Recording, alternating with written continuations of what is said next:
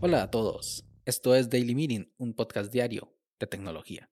Este es el capítulo 32 y hoy es viernes 26 de marzo de 2021 y es el Día Mundial del Clima. Mi nombre es Melvin Salas y en los próximos minutos hablaremos sobre Android System Web View. Así que, comencemos. Muchos usuarios de Android están experimentando problemas con sus dispositivos, principalmente porque las aplicaciones se cierran solas. Y aunque parece que y aunque parece que es de manera aleatoria, sucede con muchas aplicaciones, desde las más sencillas hasta las más famosas. Gmail, Twitter, PayPal, Outlook, entre otras, son las víctimas. ¿Qué está pasando y cómo se soluciona? Aquí te lo contaré. Primero debo decir que como desarrollador de aplicaciones móviles tengo algo de conocimiento de cómo están construidas las aplicaciones que llevan los teléfonos. Pero para ponerlos en perspectiva, los desarrolladores somos muy vagos. Tratamos de reutilizar todo lo que podamos, a puntos altamente ridículos.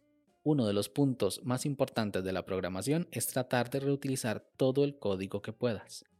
Al decirlo así suena feo, hasta despectivo pero con matices, claro está, y siguiendo algunas reglas fundamentales, lo que se pretende es no reinventar la rueda. Si hay algo que se utiliza muchas veces, es mejor hacerlo una única vez.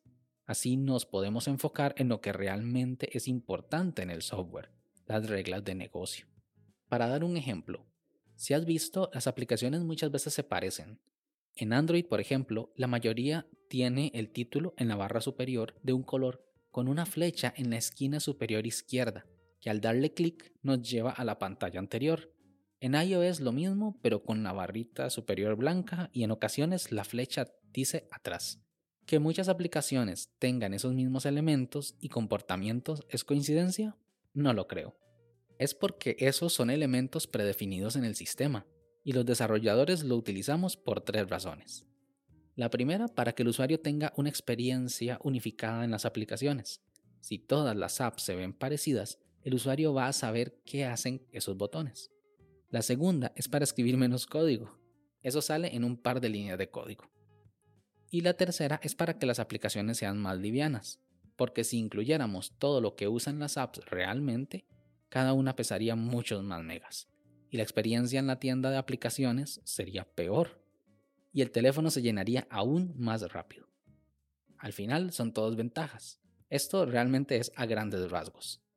Uno de esos elementos de uso compartido entre muchos programas es el visualizador de páginas web. Esto permite mostrar dentro de la aplicación una página web sin tener que abrir el navegador. Esto sirve para mostrar una ayuda que está en la web, una página de registro o un trozo de aplicación que solo se puede ver mediante el navegador. Estoy seguro que en algún momento has visto dentro de la aplicación un trozo de una página web que no calza con el diseño. Si es así, es muy probable que sea un WebView. En Android se llama así, WebView, y en iOS se llama WK WebView. Pues bien, Apple lo maneja dentro de su sistema operativo. Para hacer un cambio debe lanzar una actualización completa, pero Android lo maneja como una aplicación preinstalada en el teléfono y que es actualizable mediante Play Store. Esto es muy bueno porque si ese módulo tuviera un error o fallara, pues Google manda una actualización y lo arregla fácil y rápido. Punto para Android. O puede que no. Al parecer una de esas actualizaciones que lanzaron un día de estos dio error y la aplicación cracheaba de una manera tan épica que simplemente cerraba la aplicación que estuviera usando ese módulo ya fuera Twitter o PayPal o incluso Gmail. Este error no tenía misericordia y le estaba pasando a muchos usuarios. Cientos, miles, millones, sí, millones de usuarios. Pensemos por un momento la magnitud de Android. Tiene casi 3 mil millones de usuarios activos.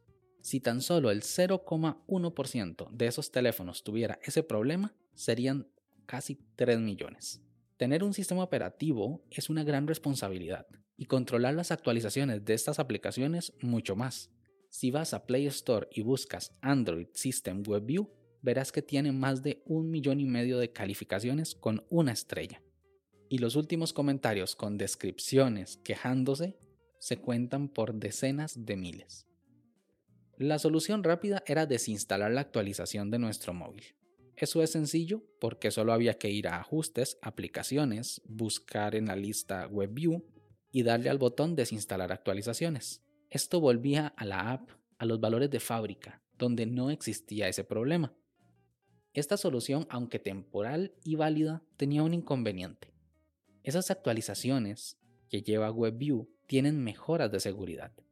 Esa acción dejaba nuestros teléfonos con huecos de seguridad importantes y muy posiblemente no funcionaran del todo bien. Para algunos eso no importaba, era mejor eso que no poder abrir Gmail del todo. Pero pese al dolor de muchos, llega el consuelo. Google ha lanzado una actualización que corrige el problema y solo hay que ir a Play Store, buscar WebView y actualizarla. También se recomienda actualizar Google Chrome si lo tienes instalado. Y ya que estás ahí, instala todas las actualizaciones que tienes sin aplicar. Algunas traen mejoras de las aplicaciones, correcciones de errores y soluciones de privacidad muy importantes. Por favor, actualicen. Se los pido de corazón un desarrollador que sufre por ello. Pueden habilitarlo para que sea automático y así se olvidan de ello cada vez que dejas una app sin actualizar, muere un gatito. Hazlo por los gatitos, por favor. ¿Significa esto que Android es un mal producto? Jamás ni nunca. Fue una pifia, un error con una consecuencia importante, pero lo bueno es que se solucionó de manera fácil y rápida y nadie salió lastimado, espero, o despedido. ¿Qué opinas tú? ¿Es mejor Android o iOS? Nada, mentira. ¿Es mejor activar las actualizaciones automáticas de las aplicaciones o es mejor hacerlo de manera manual? Sin más, este episodio llega a su fin, pero no me quiero ir sin antes agradecerte por haberme escuchado. Si quieres estar atento sobre los capítulos que se vienen, no olvides suscribirte desde tu aplicación de podcast favorita. También puedes escribirme por Twitter, arroba Melvin Salas, o conocer más sobre este proyecto en melvinsalas.com barra podcast. Nos escuchamos en el siguiente capítulo. Hasta luego.